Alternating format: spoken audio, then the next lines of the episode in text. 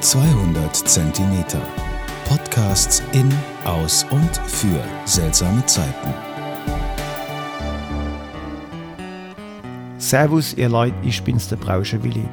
Kommt im Kreuzworträtsel mal die Frage, Tier mit drei Buchstaben? Ja, da ist natürlich die Auswahl im deutschen Sprachraum sehr begrenzt. Das ist entweder ein Uhu, ein Hai, eine Sau, ein Aal, ein Ara, ein Boa, ein Beo oder ein Koi oder ein Bär.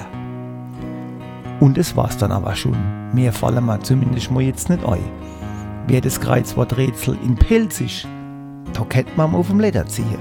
Zum Beispiel ein Eil, ein Has, ein Aff, ein Zieg, Mick. Ich könnte noch ewig so weitermachen. Fortsetzung folgt in Teil 2. Tiername mit drei Buchstaben. Hoch lebe die Pfalz. Groß Willis.